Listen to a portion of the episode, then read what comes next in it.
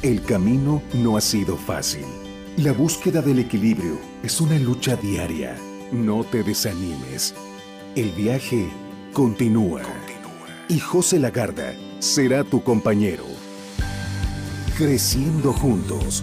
Nueva temporada. El espacio donde encontrarás eso que tanto has buscado y que te llevará a crecer como persona, con, tu familia, en tu trabajo, en tus finanzas.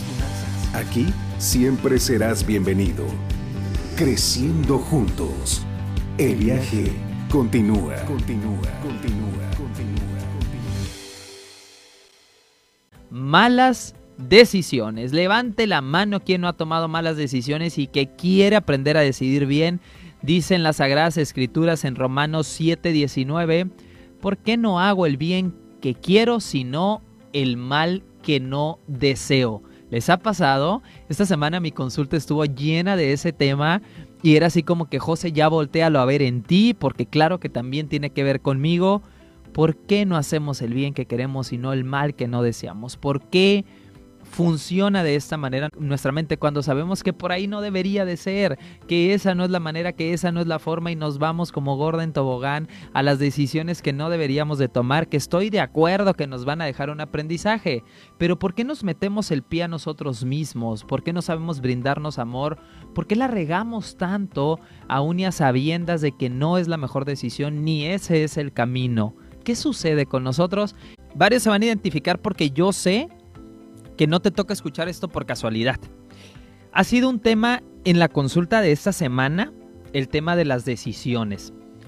Decisiones que al final de cuentas yo sé y va, a parecer que me contradigo porque apelo mucho al no hay bueno ni malo, todo es neutro.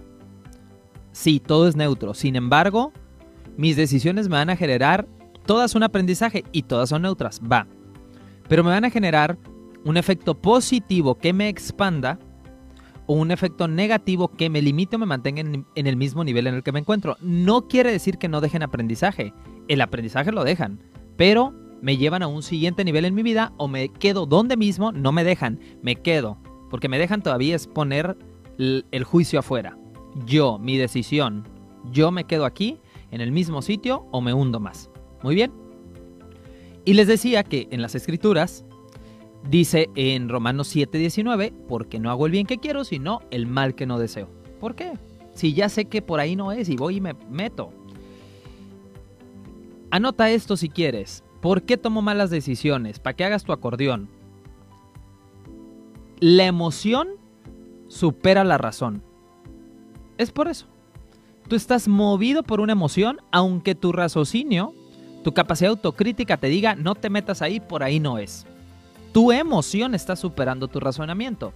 Aunque tú sepas que no es lo que más te conviene y que te va a repercutir y te va a dejar un mal o un daño mañana pasado. Muy bien. Pero la emoción nos mueve y te voy a compartir casos de este sentido. Hay un ejemplo de un caso en Estados Unidos donde unos padres de familia dejaron a que su pequeñita de 13, 12, 13 años se fuera a dormir a casa de unos amigos y ese día ellos decidieron salir a tomar una copa. El papá tenía permiso para aportación de arma y cuando regresaron de tomar la copa escucharon unos ruidos en la parte de arriba de la casa. Situación que no debería de haber estado sucediendo porque su pequeñita se había ido a dormir con los amigos. Por lo tanto, pues estaba la sospecha de que se hubiera metido alguien a la casa. Le pide a su esposa que no entre, que se quede afuera y él entra a revisar. sigue escuchando los ruidos, va siguiendo el sonido y de repente, pues lo espantan, sale alguien del cuarto de su hija y él inmediatamente dispara. Y la mata. Y era su hija. ¿Por qué? Porque en ese momento él estaba invadido por una emoción y aunque su raciocinio cuando vio la cara de su hija fue mayor la emoción porque supera la razón y por miedo en ese momento dispara. La niña había decidido en último momento no quedarse a dormir en la casa de los amigos, pidió que la regresaran a su casa y dijo voy a asustar a mis papás apagó todas las luces y ella estaba esperando que ellos entraran para asustarlos. La emoción supera la razón, es un caso trágico, sí. Vamos a uno de otro tipo.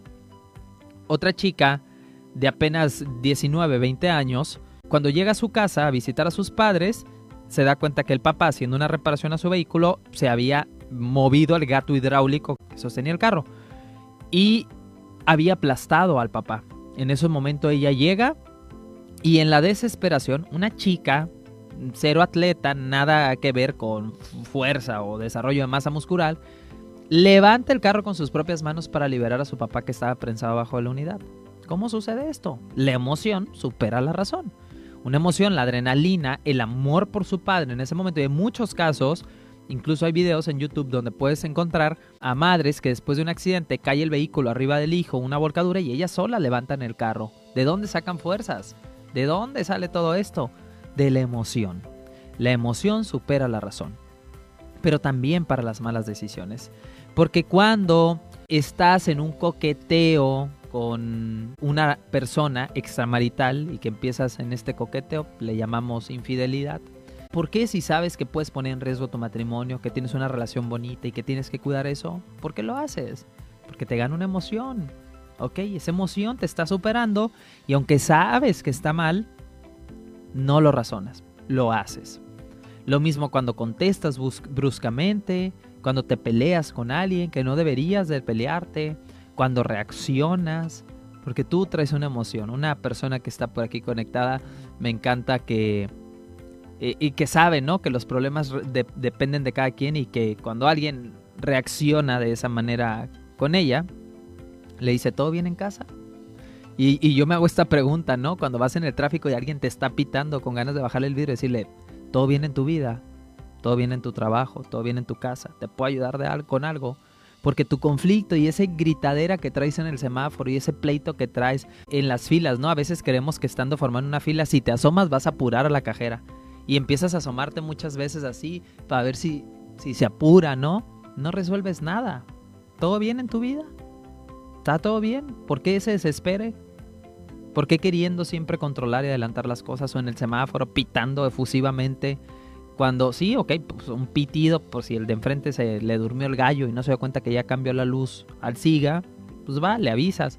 Pero no te agarras desesperadamente queriéndolo castigar con ello. Entonces, ¿por qué tomamos las malas decisiones? Primer punto, porque la emoción supera la razón. ¿Pero qué emoción? La mayoría de las veces las emociones inconscientes que están queriendo salir de una manera exacerbada son culpabilidad y miedo. ¿Ok? Y esta culpabilidad y miedo, si hablamos desde forma frente a contenido, ¿qué es forma frente a contenido? ¿Qué forma toma esta emoción inconsciente que yo tengo? El contenido es la emoción. La forma sale pitando en el tráfico, peleándome, disparando, con la infidelidad o incluso la emoción supera la razón cuando crees que necesitas para ser feliz el versión 15 que acaba de salir de tu telefonito. No me voy a meter en conflictos con marcas. Dice, yo lo necesito para ser feliz. He atendido a varios adolescentes que entran en una crisis y que amenazan a los papás con el berrinche de, me quiero morir, ya no quiero vivir.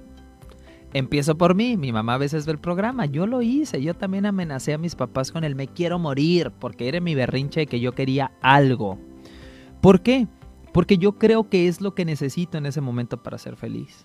No me gusta mi vida, no me gustan mis emociones, no me gusta mi día a día y yo creo que necesito de ese factor externo y que con eso mi vida va a estar completa y va a estar feliz. Pero no me, no me enseñan que si yo voy en mi interior y resuelvo lo que no me gusta de mi vida, que lo que yo quiero es fugarme porque no me gustan los pleitos de mi casa, que yo lo que yo quiero es un placer porque mi vida es muy amarga, que lo que yo quiero es un poquito de satisfacción porque hay mucho dolor, que lo que yo quiero es un poquito de paz porque hay mucha tristeza y ansiedad y angustia. Entonces, cuando yo no resuelvo adentro, mi emoción supera la razón y yo creo que necesito los nuevos audífonos y que necesito el nuevo teléfono y que necesito ese viaje, aun y cuando mis finanzas no son sanas para solventármelo que necesito ese carro y que necesito esa moto y que necesito esa ropa, aun y cuando mis finanzas no son sanas para cubrir el gasto. Pero me voy por la emoción, porque estoy buscando una satisfacción. Si hablo de contenido frente a forma o de forma frente a contenido, es qué forma toma esta emoción. Y puedo ver claramente la forma que toma en esas fugas. En esos actos cuando tomo la mala decisión que sé que no debería tomar, lo sé, pero la tomo porque mi emoción me está ganando. La pregunta es, ¿qué me genera esto que estoy viviendo? Hazte esa pregunta. Fíjate, Ok, porque no todos les va a generar lo mismo. Muy bien. Entonces, ¿qué te genera, por ejemplo? Me ayudarían mucho si me lo ponen en los comentarios. Nuestra economía no está sana y nos damos un placer, un gusto que no deberíamos de darnos. ¿Qué sientes luego de hacerlo?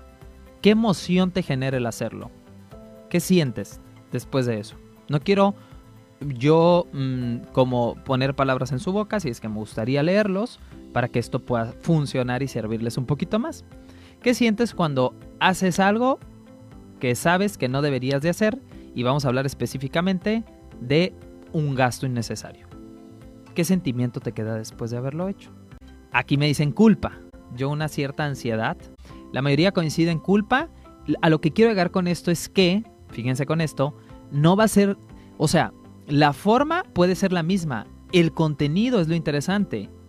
Y el punto es, ¿qué sientes tú específicamente con eso? Aquí hay una ansiedad, perfecto. Ok, entonces es, ¿por qué no todos sentimos lo mismo? Porque a cada quien le está queriendo decir algo distinto. Y eso es lo que tú te tienes que preguntar.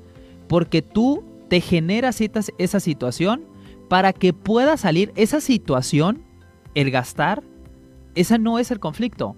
Esa situación es el vehículo que me lleva a sentir aquello que necesito sentir para evolucionarlo, para poder superarlo, aquello que no he reconocido en mí. ¿Ok? ¿Por, qué quiero que aterricemos esto y que lo comprendas? Ejemplo, si yo digo, voy a dejar de comprarme cosas porque con eso voy a solucionar el conflicto, como lo que yo necesitaba sentir era ansiedad a través de ese acto, voy a generar otros actos que me generen ansiedad, porque lo que necesito sentir es ansiedad, es lo que necesito trabajar.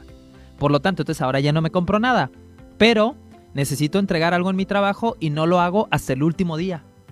¿Y qué siento cuando lo hago hasta el último día? Ansiedad. Dices, no, no, no, me voy a poner las pilas, me voy a poner las pilas y ahora sí voy a entregar a tiempo y ya no voy a andarme comprando esas cosas. Muy bien. Entonces, pero yo necesitaba sentir la ansiedad y no la he reconocido.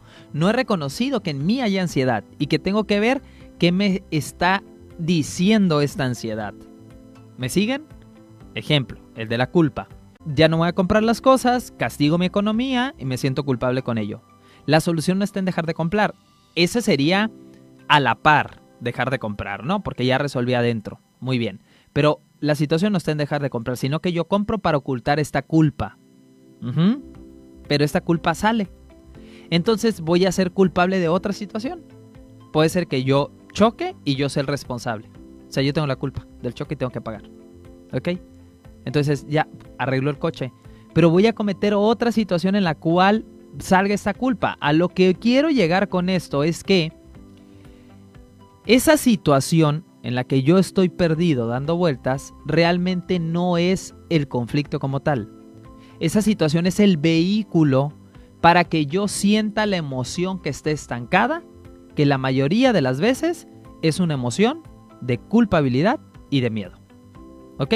Dicen por acá, buscas alimentar un patrón constante inconsciente. Sí, yo tengo el patrón de sentir esta culpabilidad y en lugar de sentir la culpabilidad, estoy siempre alimentando constantemente de manera inconsciente este patrón sin darme cuenta. ¿Ok? Entonces, tomo la decisión, ¿para qué? Para alimentar justamente este patrón. Tomo esa decisión para que salga otra vez esta emoción. Y lo que no he tomado en cuenta y no he volteado a ver es esa emoción que tengo que trabajar. No nos perdamos en soluciones mal aplicadas para un problema inexistente. ¿Qué sería una emoción mal aplicada? Voy a dejar de comprar. Es que esa no es la solución. O sea, sí, deja de comprar porque estás castigando tu economía, pero no has resuelto todavía nada. Va a aparecer de otra manera. ¿Ok? Y la pregunta es, ¿cómo hago para sanarlo? Qué buena pregunta, Edgar. Te las voy a contar luego de la pausa. Así es que vamos a nuestro segundo corte. Son las 10 con 40 de la mañana. Estás escuchándonos en Radio MX y en orientecapital.com. Estamos platicando del tema malas decisiones. Recuerda que en esta segunda temporada el viaje continúa. Regresamos. Sigue sonriendo y mantén tu actitud positiva. Creciendo juntos con José Lagarda. En un momento continuamos. La búsqueda del equilibrio es una lucha diaria. No te desanimes. Sigamos Creciendo juntos con José Lagarda. Hay que ser pacientes, literalmente. ¿Por qué?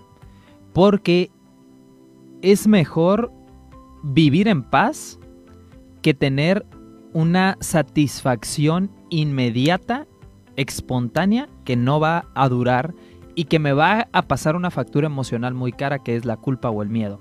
Sobre todo me va a dejar en el mismo estado de conciencia. Dentro de los niveles de conciencia, si hablamos del mapa de la conciencia, la tabla en la que el doctor David Hawkins plasma un catálogo de emociones que nos mantienen ya sea en una baja vibración o en una vibración elevada, hablando de estados de conciencia como tal, mapa de conciencia, hay que tomar la decisión de invertir en nuestra paz y reconocer que la paz es primero. Nosotros creemos que no, que primero está sentir alegría, emoción, éxtasis, sí, o sea, quiero esta adrenalina y yo negocio con mi paz, pago con mi paz, con tal de recibir una adrenalina, una emoción, placer inmediato, y yo creo que la paz pasa a segundo término.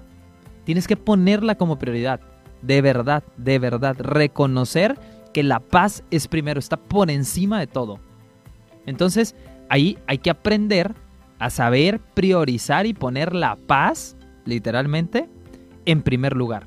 Dentro de este mapa de la conciencia en la cual el doctor David Hawkins, en el catálogo de las emociones, pone una medición del 0 al 1000 y esta escala, siendo el 0 la más baja vibración y el 1000 la más elevada, en el 1000 pone la iluminación. Y le antecede a la iluminación, que es hablar del estado que alcanzó Buda, Jesús y grandes maestros, le antecede a la iluminación la paz. Así, antes, abajo de la iluminación. A un paso de la iluminación, la paz. Y tú no la priorizas. Tú dices, no, no, no, no, no. O sea, yo ahorita placer, éxtasis, emoción. Y, o sea, quiero llenarme de adrenalina. Y el boleto por esa adrenalina es mi paz. O sea, quiero la adrenalina de comprarme ese coche cuando voy a castigar a mis finanzas. Y creo que yo voy a estar feliz toda la vida. Y resulta que no, porque no voy a estar en paz por castigar mis finanzas. O sea, mi boleto de cambio es la paz. No negocies con tu paz. Ese es el primer paso. No negocio con mi paz. Siguiente punto. Esta situación en la cual siempre regreso y regreso y regreso me genera una emoción. Pregúntate qué sientes. Es que me siento culpable, me maltrato, me castigo, siento coraje contra mí, me da ira, me da miedo. Cualquier situación entra una ansiedad. Muy bien, detecta la emoción. Reconoce que estas emociones dentro del mapa de la conciencia son las emociones de baja vibración que te van a mantener en el nivel infernal en el que no quieres estar. Y una emoción que es una decisión más bien, y una decisión de alta vibración que te va a sacar de ahí es la aceptación. Y la aceptación va junto con pegado con el perdón. O sea, acepto y perdono, no están separados. Por lo tanto, sí, siento todo esto, lo he repetido muchas veces, me he mantenido en ese círculo, lo acepto y me perdono. O acepto, ok, vamos a, por ejemplo, la ira, muy constante. Tengo mucha ira contra una persona. Siento mucha apatía, siento mucho coraje contra esa persona. Tengo odio contra esa persona. Muy bien, me voy a mantener yo en ese círculo. O sea, lo que tú sientes crees que a ti te hace un buen cristiano y que al otro lo manda al infierno. ¿Crees que tú te salvas con sentir odio contra esa persona, coraje contra esa persona? Que no te paga, que te mintió, que abusó, que lo que tú quieras. Ok, yo siento mucho odio. ¿Tú crees que tú eres un buen cristiano porque tú no haces eso? Y tu odio crees que está justificado. Porque dices, yo no me comporto como esa persona se comporta. Tú estás en el mismo nivel de conciencia que esa persona. O sea, el sentir odio por esa persona. Ahora, la persona a lo mejor ni sabe que tú sientes odio por ella o por él y puede estar en cualquier otro nivel de conciencia. Pero tú, o sea, quien siente esa emoción, quien justifica ese comportamiento, se mantiene en ese estado de conciencia. Lo que va a elevar tu vibración y te va a llevar a un siguiente nivel de conciencia es aceptación y perdón. Acepto la situación. No la justifico. Es que no lo puedo aceptar porque si lo acepto entonces voy a decir que está bien lo que hizo. No, no justifico nada. Solo acepto, acepto, pasó, va. Está sucediendo, va, lo acepto. Acepto que tomé malas decisiones, va, lo acepto. Acepto que vuelvo a tropezar con la misma piedra. Acepto que vuelvo a mi, a mi, alcoholismo, a mi dependencia emocional de personas, de sustancias, de lo que tú quieras. Va, lo acepto. Acepto que miento. Lo acepto y me perdono. Ahí tomé una decisión distinta. Ahí elevé mi vibración. El punto es que nosotros creemos que hay actos perdonables y actos imperdonables. Y ahí radica el conflicto. Porque con la vara que mides serás medido. Y mientras tú creas que hay algo que no se le puede perdonar a alguien y que hasta decimos, eso ni Dios lo perdona, o dices, yo te perdono, allá Dios que te juzgue, está la misma gata pero revolcada. Estás diciendo que esa situación no merece perdón. No te engañes, las cosas por su nombre. Estás diciendo que no merece perdón y lo que das recibes. Si crees que el acto de una persona no merece perdón, crees que hay actos en tu vida que merecen perdón y otros que no merecen perdón. Y mientras creas que hay actos que no merecen perdón, sigues en el infierno, porque crees que no mereces perdón. Por lo tanto, aceptación y perdón. Sí, tomé una mala decisión, aprendí. De 10 decisiones, 4 fueron buenas, 6 fueron malas, pero de esas malas decisiones aprendí y aprendí para que las 4 buenas me dieran excelentes resultados. Prueba y error. Claro, no siendo negligentes, responsables, siendo muy responsable con mi crecimiento. Entonces, hay que reconocer que la situación que repito esconde una emoción que no quiero ver. ¿Qué siento con esa situación que repito? Porque aunque yo detenga esa situación, me voy a inventar otra para que vuelva a salir mi misma emoción. O sea, si yo siempre me doy con el látigo de la culpa, porque yo creo que soy culpable, pues resulta que hago las cosas hasta el último día en mi trabajo y luego me siento culpable por no haberlo hecho antes. O, bueno, ya, ya ahora sí ya me voy a poner metas y lo voy a hacer todo bien puntual. Voy a dejar de postergar. ¿Ok? Me voy a inventar otra situación en la cual me sienta culpable. Cometo infidelidad y me siento culpable. Y luego, no, no, no, ahora sí ya no. Yo voy a ser fiel, voy a tomar buenas decisiones, no voy a cometer infidelidad. Pero como no he trabajado la culpa, que es lo que ha estado saliendo a través de esas situaciones y no lo quiero ver, voy a hacer otra situación en la cual quede como responsable. Entonces, lo que tengo que trabajar es esa emoción que sale a través de ese vehículo que es esa situación. Y que yo sigo eligiendo la misma situación para que vuelva a salir la misma emoción que es la que no estoy reconociendo. Misma emoción que lo que tengo que hacer es elegir la paz por encima de todo conflicto, priorizar mi paz cuando vaya a tomar la decisión y reconocer qué emoción sentí, aceptarla y perdonarme. Prioriza tu paz, acepta y perdona. Ese es tu boleto de entrada al reino. No porque tengas que ganarte la entrada. La puerta está abierta, dice Jesús, nunca se ha cerrado. Ha estado abierta de par en par esperando que regreses. Eres tú quien sigue eligiendo no volver. ¿Por qué? Por una decisión. Hermano mío, elige de nuevo un recordatorio de Jesús. Hermano mío, elige de nuevo, donde antes hiciste una elección desprovista de amor, errónea, falta de paz, inconsciente totalmente, hoy elige de nuevo. Elige la paz por encima de todo conflicto, por encima de todo miedo, por encima de toda culpa. Perdónate. Prioriza tu paz. Reconoce qué emoción está emergiendo y trabájala. Y además no, no tienes que hacerlo solo. Pide la ayuda del Espíritu Santo, que esa es su función. Él recuerda la verdad que mora en ti. Tú la has olvidado, reconoce, comencemos con humildad, reconozco que he olvidado quién soy. Pero el Espíritu Santo, que tiene una función en este plano, la voz que habla por Dios, me recuerda y me lleva de la mano aquellos lugares y senderos de paz a los que yo no me puedo llevar. Pide ayuda todo el tiempo, yo no puedo solo. Tú sí. Asísteme, acompáñame, guíame. Quiero escucharte. Dime por dónde. Yo no puedo, te lo entrego. Yo la riego si me pongo en mis propias manos. Siento culpa, me siento chiquito, me siento avergonzado, siento miedo, pero contigo puedo decidir distinto.